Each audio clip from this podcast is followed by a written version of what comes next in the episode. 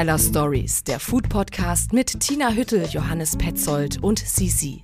So, und damit willkommen zu Teil 2 unserer Best of Teller Stories, dem Food Podcast. Wir wollen heute nochmal einige unserer Folgen Revue passieren lassen.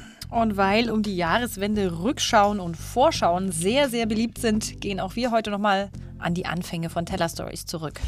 Du, Tina, wirst uns hier auch die Highlights deiner Restaurantbesuche zusammenstellen. Also, was landet auf deiner persönlichen Top-3-Liste, sag ich mal? Uah, das fällt mir immer besonders schwer, weil es einfach zu viele tolle Läden gibt. Aber ich werde es versuchen, versprochen. Das hat mich ehrlich gesagt auch am meisten überrascht dieses Jahr, wie viel Neueröffnung es doch gegeben hat, wie viel Gründungswillen und Mut hier in der Gastrobranche trotz alledem zu spüren sind. Ne? Ja, in diesem so schwierigen Jahr. Wir haben ja auch im August 2021 angefangen mit dem Podcast, den da gelauncht. Das waren wenige Wochen nach dem Gastro-Restart. Also erster Rückblick.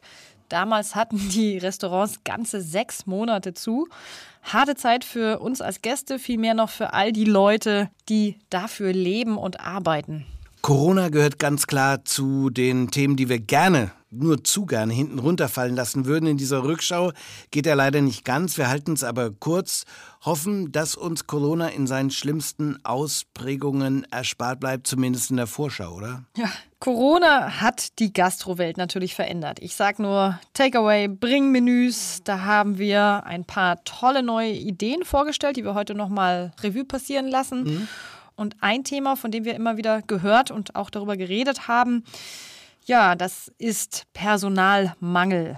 Ein geschätztes Fünftel hat in dieser Branche einfach aufgehört. Ja, einfach weil viele Köche und Mitarbeiter im Service gemerkt haben, dass sie woanders äh, verdienen und ganz gut verdienen. Mich wundert nicht, dass viele jetzt nicht mehr in die Branche zurück wollen. Das hörst du durch die Bank, durch alle Restaurants und von allen Kollegen und Kolleginnen, dass da schon ein Trend ist von den lang gedienten Mitarbeitern, dass sie aufhören. Die meisten wechseln nicht das Restaurant, also so gut wie keiner, sondern die machen was komplett anderes.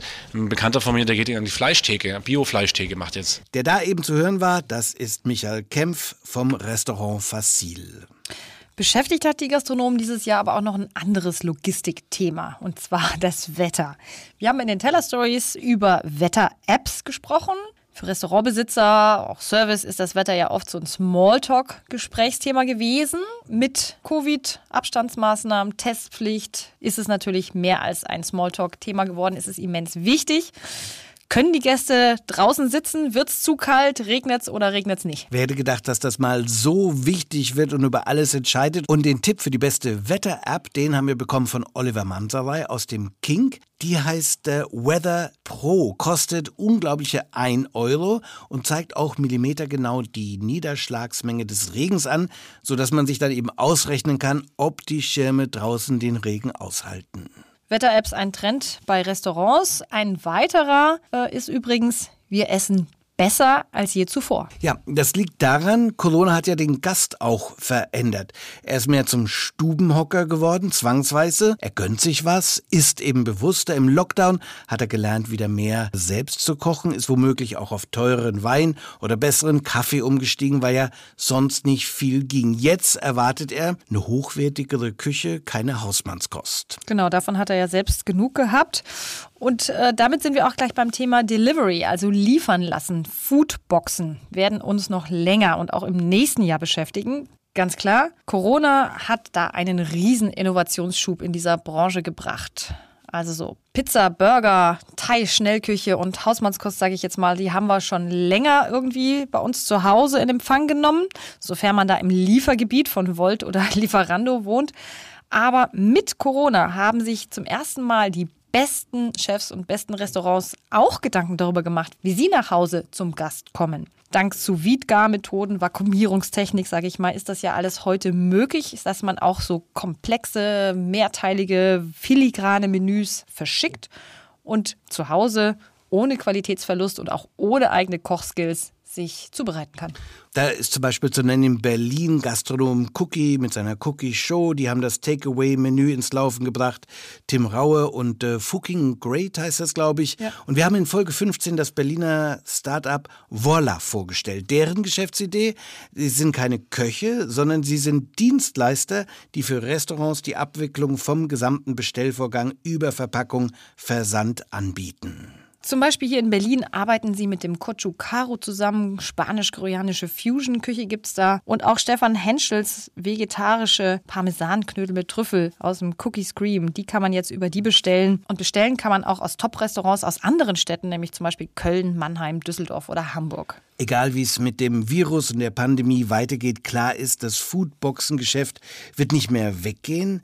Es ist ein neuer Dauertrend, wenn man da überhaupt noch von Trend sprechen kann. Und der Bedarf ist ja nicht nur wegen Corona oder jetzt auch wegen Feiertagsfestmenüs äh, da mit Ganzessen dergleichen. Selbst Großstädte haben ja auch Gründe, warum sie überhaupt nicht mehr raus ins Restaurant wollen, sagt einer der Gründer von Voila. Man muss da hinfahren. Ja, äh, man hat Aufwand damit. Ähm, weiß ich nicht, der eine kann trinken, der andere nicht. Ja, äh, ich habe zwei Hunde, auf die muss jemand aufpassen. Also all diese Sachen, die ja für uns noch Luxusprobleme sind, weil wir leben ja trotzdem in Berlin. Und jeder von uns, ist ganz, ganz spannend, wenn man darüber nachdenkt, jeder von uns hat irgendeinen Verwandten in Deutschland, der irgendwo lebt, wo er vielleicht nicht so Zugang hat.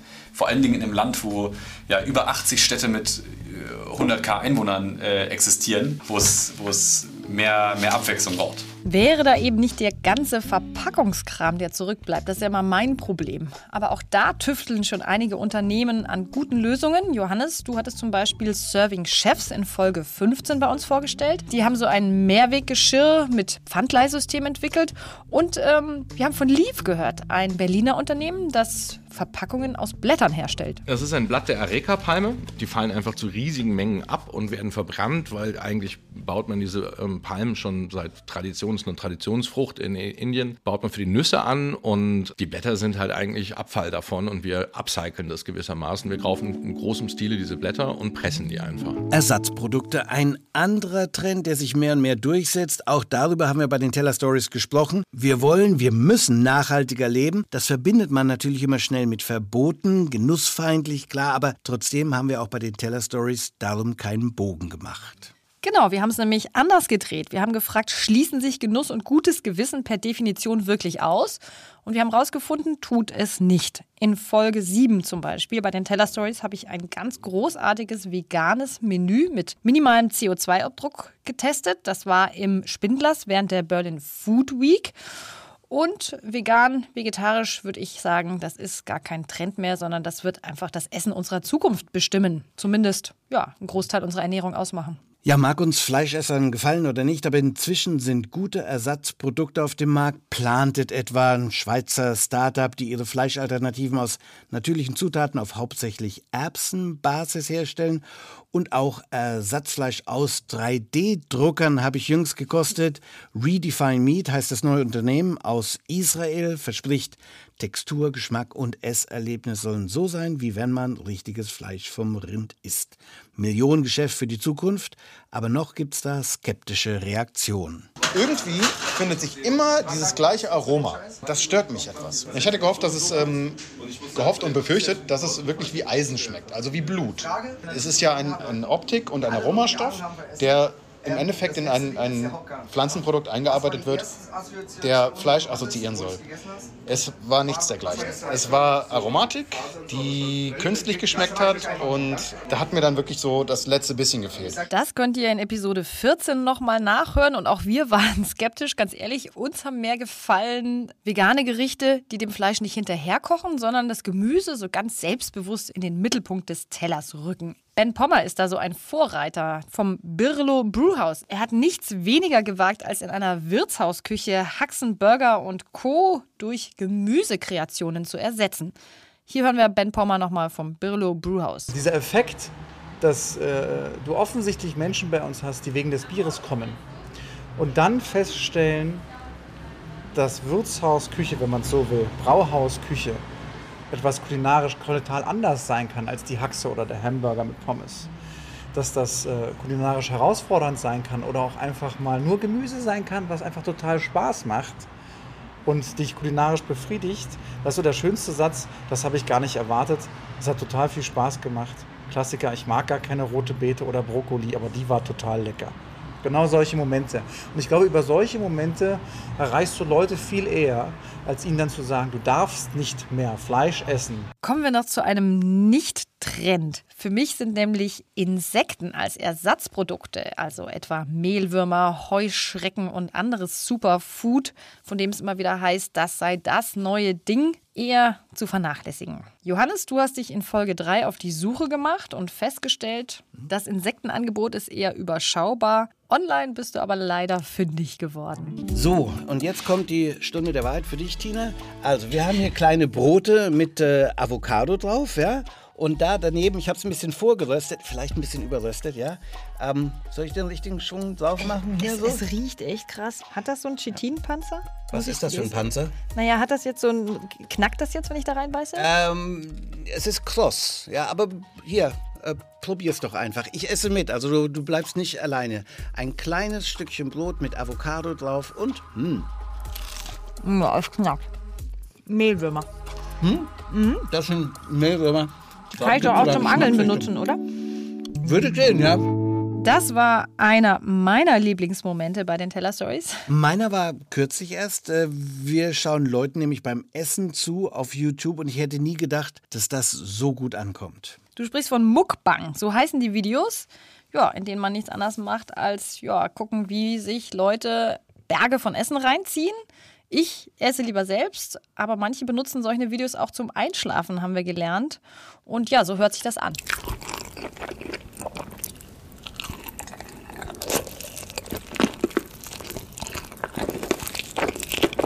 Wir haben ja bei den Teller Stories auch einen Neuzugang in der zweiten Staffel, nämlich jede zweite Folge ist äh, Sisi Chen bei uns, unsere Expertin für asiatische, speziell chinesische Kultur und Rezepte. Sisi Chen, Bloggerin mit Insta-Kanal. Eating in Berlin. Normalerweise filmt sie für ihren Insta-Kanal eher die Zubereitung wunderbarer asiatischer Rezepte. Oft sieht man sie aber auch selbst essen. Und über Mukbang zu erzählen, das war ihre Idee. Warum? Hören wir doch einfach nochmal in Folge 17, worum es dabei geht. Wir wollen euch eine kleine Hörprobe geben. Hi everyone, and welcome back to my channel. My name is Stephanie, and today we are back with another Dun Dun. Also im Prinzip sieht man zwei Menschen vor der Kamera. Ähm, vor ihnen ist ein riesengroßer Tisch mit einem riesen Haufen Nudeln. Das sind, glaube ich, fünf Packungen von diesen Instant-Nudeln. Und an der Seite sieht man auch äh, gefühlt irgendwie 20 Stück riesen Dumplings. Warum ist das so populär auf YouTube? Der Trend kommt ursprünglich aus Südkorea und Mukbang steht für Mokda, also und das heißt Essen und Senden, also Broadcasting quasi. Und äh, das, dieser Trend kam daher, weil in Korea und in der asiatischen Kultur Essen so ein soziales Event ist. Dadurch, dass es sehr viele Singles ähm, gibt, müssen Leute natürlich auch alleine essen. Und um nicht alleine essen zu müssen, haben Leute angefangen, ihr, äh, ihre Mahlzeiten zu streamen und mit anderen Leuten zu teilen, um gemeinsam zu essen. Sissy hat auch schon für uns gekocht in den Teller Stories. Wir hatten Bubble Tea, Tomate mit Ei. Da haben wir gelernt, das ist das Kindergericht aller Chinesen. In China kennt das jeder. Hier kriegt man es kaum in irgendeinem Restaurant. Damit kommen wir jetzt aber zu den Highlights, wenn es ums Auswärtsessen geht. Tina, die Lieblingsfrage. Was ist rückblickend, frage ich dich am Ende des Jahres, das beste Restaurant in Berlin für dich von allen, die du hier schon getestet hast? Und du testest ja auf wöchentlicher Basis. Vor der Frage habe ich immer Angst. Das Beste, das gibt es so nicht. Aber ich mache einen Kompromiss. Ich gebe dir einen Rückblick auf ein paar meiner Lieblinge. Ganz klar. Highlight war, dass die Restaurants überhaupt wieder offen hatten. Und das, was du vorher auch schon gesagt hast, wie viele Neueröffnungen es gibt. Es ist wirklich unglaublich, wie viel sich da getan hat. Allein in der Nähe von dem Ort, wo ich wohne, im Prenzlauer Berg, gibt es das Café Frida, die Taqueria El Osso im Pfefferberg. Also da stehen einige auch noch auf meiner Liste. Ich hoffe, du hast inzwischen das Mamis ausprobiert, von dem ich so geschwärmt habe in Folge 4. Ich würde nämlich sagen, das landet ganz oben bei mir im Rückblick auf den vordersten Plätzen ein Must. Ja, und äh, ich muss einfach gestehen, ich habe es nicht geschafft. Das sagt auch einiges über dieses Jahr. Und ich muss wirklich sagen, du hast es mir so schmackhaft gemacht. Mamis, Food and Wine, wie es in voller Länge heißt, auf der Oderberger Straße. Als du davon erzähltest, habe ich erstmal an ja, Mamas Küche gedacht, als Hausmannskost. Aber das hat ja nichts mit dem zu tun, was wir da gelernt haben und wie es zu dem Namen kommt. Richtig, der Name setzt sich nämlich aus den beiden Vornamen der Gründer zusammen. Hinter dem Mamis stehen nämlich Marcel und Miriam Hertrampf. Das ist ein Geschwisterpaar. Sie ist Sommelier und hatte Stationen hinter sich in Österreich und Mallorca. Ihr Bruder Marcel ist ausgebildeter Koch, hat ebenfalls lange auf Mallorca gearbeitet, aber auch für Tim Raue. Und diese wunderbare Mischung schmeckt man. Du hast erzählt, im Mamis gibt es ja so eine asiatisch, mediterran, österreichisch, deutsche, ja, sagen wir Fusion-Küche, die echt neu ist, die anders schmeckt und die fantastisch gelingt. Und es gibt dieses äh, wunderbare Konzept namens Tischlein deck dich, nach den beiden anderen Geschwistern, nämlich den Gebrüdern Grimm. Richtig, kurz zur Erklärung. Man hat eine Karte mit vielleicht, sage ich jetzt mal so 10, 12 kalten und warmen, salzigen und süßen Speisen zum Teilen. Und zwar ein wirklich großer Spagat ist da drauf, von Blumenkohl mit Eigelb und Teriyaki über ein Ceviche mit Kokos oder auch Pimientos de Padron mit Dulce de Leche. Und man sagt da einfach, Tischlein deck dich und weiß nicht, was man bekommt. Lass uns einfach nochmal zurückhören. Es ist quasi deine Berufung und auch so wie ich dich kenne, dass du sicher das Tischlein deck dich gewählt hast, oder? Ich finde nichts schöner, als mal nicht selber entscheiden zu müssen. Das ist echt was. Und ähm, zum Beispiel hat es dann angefangen, es gab am Anfang so ein Duell zwischen zwei Schinken. Also einmal so ein deutsches Rauchfleisch gegen so einen gereiften Iberico-Schinken. Okay, wenn das ein Düll war, ein Duell, wer hat denn gewonnen? Der Spanier, würde ich sagen. Musst du, glaube ich, sagen, oder? Wenn du den Spanier an deiner Seite hast, ja? Genau, mein Mann ist Spanier, muss ich dazu sagen. Also der, ähm, da war die Frage irgendwie dann eindeutig. Ne? Aber es ging gleich weiter mit so knalligen Spanien-Fusion-Gerichten. Also zum Beispiel eine kalte Gazpacho. Die hat ja normalerweise so klassisch Paprika, Tomaten, ne? mit Essig, Säure, Aromen. Und die war zum Beispiel thailändisch abgewandelt mit Koriander, Ingwer und Zitronengras. Und auch eben scharf mit Chili und dann auch noch so eine Süße drin. Genau, wenn du mit deinem spanischen Mann kommst, dann ganz klar, dann seid ihr schon ein bisschen so in der Richtung. Andererseits ist er wirklich der Experte, ähm, kommt aus Andalusien und da wurde die Gazpacho ja sogar erfunden. Also was hat er gesagt? Sacrilege, Gazpacho in Thai? Er fand es total cool. Also er hat mir wirklich nicht widersprochen, dass man die Gazpacho eigentlich in Zukunft so um diese beiden scharfen und sauren und süßen Aromen erweitern müsste. Ne? Und äh, gab da übrigens auch noch von der Küche so eine gebackene Garnele mit Zitronenmayo dazu, die man da so mit weggeknabbert hat. Also wirklich großartig genial ausgedacht. So, jetzt kommen wir noch zu einem anderen Highlight-Moment, zumindest an einen, von dem ich denke, das landet bei dir relativ weit oben. Ich erinnere mich noch gut an deine Euphorie, als du im Lab Koi warst. Ziemlich authentisch und gleichzeitig sehr höllenscharf thailändisches Essen. Stimmt, das ist eine neue Eröffnung in Friedrichshain, ein Bezirk, den ich bisher zumindest nicht unbedingt mit authentischer oder authentischen Restaurants verknüpft habe. Hier ist aber mal eins. Der Küchenchef aus dem Lab Koi heißt Monai. Manche kennen ihn noch aus dem Kwan, ein anderes Thai-Restaurant. Jetzt hat er seinen eigenen Laden. Es ist so ein ziemlich einfaches Lokal, könnte man sagen. Tische sind zum Teil einfach aus einer Biergartengarnitur zusammengerückt. Aber dafür wird alles ins Essen gesteckt. Fokus, der liegt auf nordthailändischem Essen. Der Name verweist da auch darauf. Larb habe ich gelernt, bezeichnet nämlich eine Zubereitungsart im Norden Thailands. Das ist so ein Salat aus kleingehacktem, meist Fleisch, das angebraten wird mit allen möglichen scharfen Zutaten. Viel Chilipulver, bisschen Limettensaft am Schluss auch noch untergemischt. Was höllisch scharf ist und äh, was dein Mann nicht verträgt, weil er Schluck aufbekommt, da habe ich das hier nochmal rausgekramt bei den Teller Stories. Wir hören rein. Thai-scharf bedeutet kaum zu essen. Also ich lüge wirklich nicht. Ne? Wir haben als Vorspeise Sai Hua bestellt. Das ist so eine handgemachte Schweinswurst und äh, wohl eine typische Vorspeise im Norden von Thailand, da in dieser Region um Chiang Mai. Und ich habe wirklich geheult. Und äh, mein Mann hat, äh, ja. Und warum war ich nicht dabei? Schrecklich. Aber hast du äh, trotzdem weitergegessen? Ja, er hat es nicht geschafft. Ich habe es gemacht, weil die Wurst war auch wirklich super, super lecker. Also ich wollte mich dieser Feuerprobe nicht entziehen. Das Larbkoi eine unbedingte Empfehlung. Ein Highlight, ob man es nun mag oder nicht, war für mich ehrlich gesagt aber auch das Ernst. 30 Gänge und noch mehr kriegt man da aufgetischt am Laufe des Abends. Manchmal auch nur eine einzelne Karotte am Teller, zu der dann auch noch viel erzählt wird. So wurde es mir vorher berichtet. Klang für mich nie nach Genuss, war auch lange, habe ich um den Laden einen Bogen gemacht und als ich dann endlich da war, war ich wirklich total begeistert. Genau, daran erinnere ich mich. Und kurz zur Erklärung, es ist ja, was das Fine Dining angeht, eines der wichtigsten Restaurants dieser Stadt. Ein Stern, acht Plätze.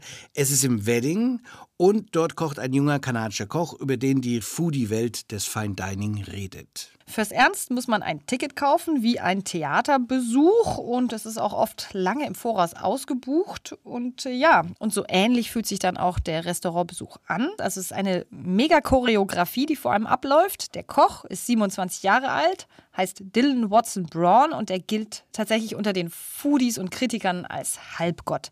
Als einziger Nicht-Japaner, so steht es zumindest in seiner Biografie, hat er in einem Drei-Sterne-Restaurant in Tokio seine Ausbildung gemacht. Allein das sorgt schon für Ehrfurcht. Und ähm, glaub mir, ich habe viele Besprechungen übers Ernst gelesen und ausnahmslos alle stimmen zur Lobeshymne an. Ja, du wolltest ja nicht einstimmen, aber dann warst du ja auch total begeistert. Im Kopf geblieben ist mir besonders dieser Schlussakkord, das Dessert. Lass uns mal reinzoomen in die allererste Folge der Teller Stories. Am Abschluss gab es, du wirst es nicht glauben, eine einzelne Erdbeere auf einem Teller. Eine große? naja, äh, sie war nicht irgendeine Erdbeere, sondern sie war die Erdbeere von der Branka aus dem Brandenburgischen. Aber trotzdem, einzelne Erdbeere. Fühlt man sich nicht auch ein bisschen veräppelt? Nee, erleuchtet. Ganz ernsthaft. Es war, als hätte ich diese Frucht zum ersten Mal gekostet. Eine einzelne Erdbeere im Restaurant Ernst. Und ich fragte mich wirklich damals schon, machst du Witze? Das hatte ein Koch jedenfalls auch als Reaktion gesagt, der das gehört hat mit einer erleuchteten Erdbeere. Ich kann das gut verstehen. Aber man darf diese Erdbeere eben nicht herauslösen aus diesem Gesamtkonzept. Ne? Es gab ja viele, viele, viele Gänge. Watson Braun hatte zum Beispiel an diesem Tag einen angelfrischen 40 Kilo Thunfisch zerlegt und den hat man dann in bestimmt sieben, acht Gängen von mager bis fett aufgetischt bekommen. Für mich jedenfalls war dieser Abend tatsächlich ein unvergessliches Erlebnis, fast zeremoniell. Und es war so, wie wenn man am Ende meine Geschmacksnerven auf den Nullpunkt geeicht hätte. Dylan Watson Braun, ja, kann noch so sehr um die Erleuchtungserdbeere sich bemühen. Ich füge das einfach mal so an. Foodies mit einem Langzeitgedächtnis, pass auf, wissen aber, die Erdbeere in ihrer fast reinsten Form ist unzertrennbar verbunden mit dem Namen, da da da da, Clemens Wilmenroth, dem ersten Fernsehkoch überhaupt der Bundesrepublik Deutschland. Sie sehen, ich setze mir dieses scharf geschliffene Messer an die Brust, denn ich behaupte, die gefüllte Erdbeere ist eine Erfindung von mir. Sollte jemand sonst auf der Kruste dieses Planeten schon mal eine gefüllte Erdbeere gesehen oder gar gegessen haben, melde er sich sofort. In diesem Augenblick wird dieses blitzende Ding in mein armes Herz hineinfahren. Ich wünschte, heutige Fernsehköche hätten noch was von dieser Theatralik. Der war ja auch Schauspieler, der Clemens Wilmenroth. Coffee Break. Köche und Köchinnen antworten. Kommen wir einmal mehr zu unserer beliebten Rubrik Coffee Break. Wir fragen Köche, Köchinnen und Gastronomen und Gastronominnen antworten. Wir haben aber auch in der Staffel 2 die Profiküche verlassen und hatten Musiker dabei. Einmal Megalo, der Rap-Hero aus Berlin. Auf jeden Fall mein Rap-Hero. Das jüngste Musikvideo hat er mit Kida Ramadan gedreht, dem Toni aus vier Blocks. Als Rapper mit Flows wie Texten feiere ich den. Und wir haben ihm die Frage gestellt, wenn du morgen mit einer zusätzlichen Eigenschaft aufwachen könntest, welche Eigenschaft wäre das?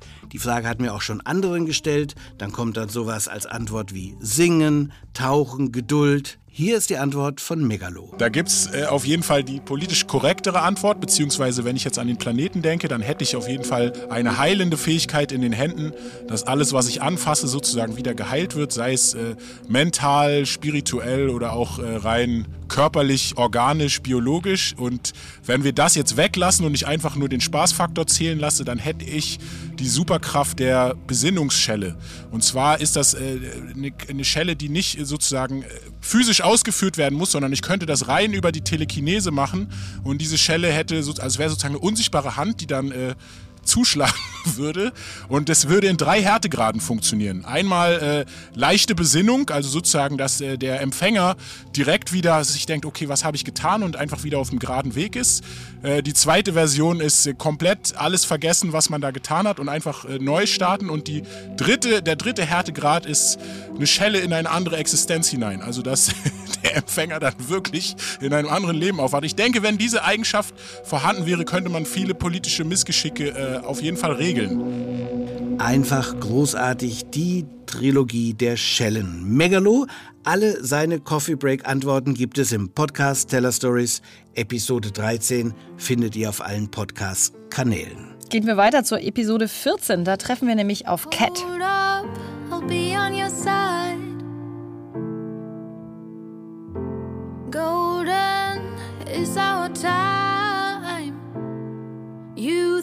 Think you've sold your soul. I think your blood is gold. Cause you can grow. Cat lebt in Berlin und seitdem sie den Mond so angesungen hat, liegen ihr alle zu Füßen. Das ist eine super sympathische, ja, ich würde sagen, engelsgleiche Erscheinung. Und besonders schön fand ich ihre Antwort auf die Doppelfrage, für wen möchtest du einmal kochen und wer soll einmal für dich kochen? Auf letztere antwortete sie nämlich nicht wie einige mit vielen Prominamen. Da hatten wir nämlich eben schon die Queen, den Dalai Lama. Nein, Cat braucht in diesen Zeiten etwas anderes.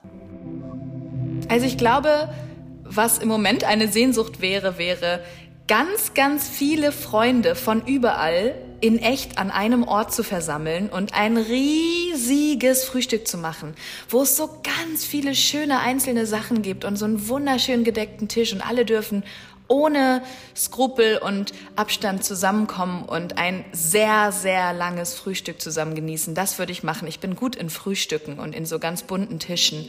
Und ich habe eine sehr, sehr lange Frühstücksplaylist über die letzten Jahre gemacht, dass man wirklich neun Stunden frühstücken kann und kein Lied wiederholt sich. Das würde ich, glaube ich, machen. Cat, auf die Frage, wer sollte für dich kochen, ich muss sagen, mit der Antwort spricht sie uns allen aus der Seele, oder? Da hast du recht.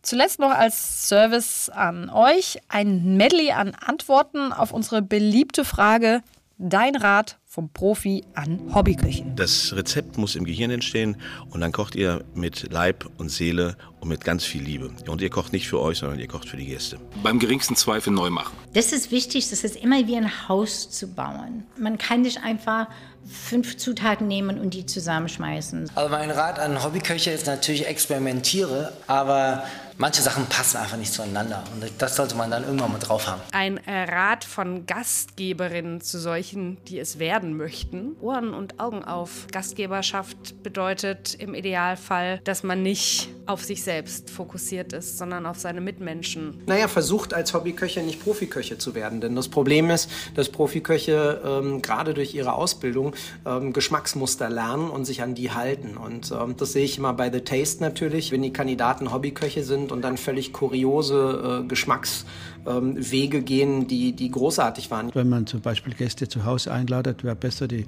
die Leute nicht um 18 Uhr zum Essen einladen, sondern um, um 15 Uhr und dann mitkochen. So, dann ist vielleicht schon mal die erste oder zweite Flasche Wein geleert und dann geht es um 18 Uhr lustig zum, zum gemeinsamen Abendessen. Nicht? So viele gute Ratschläge von Profis. Eigentlich könnten wir uns jetzt schon aus dem alten Jahr damit verabschieden, aber ich würde sagen, zum Schluss fehlen auch noch die guten Vorsätze fürs neue Jahr.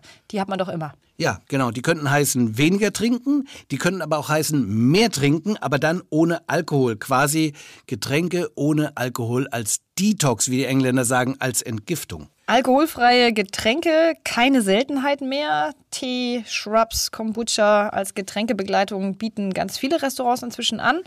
Ebenso alkoholfreier Wein, Sekt ohne Alkohol. Und du, Johannes, du hast ja auch noch einen Null-Alk-Späti ausgegraben. Genau, in Kreuzberg, Deutschlands erster 0% Späti. Und ich muss wirklich sagen, die Auswahl allein hat mich umgehauen. Rum, Gin, alles Hochprozentiges.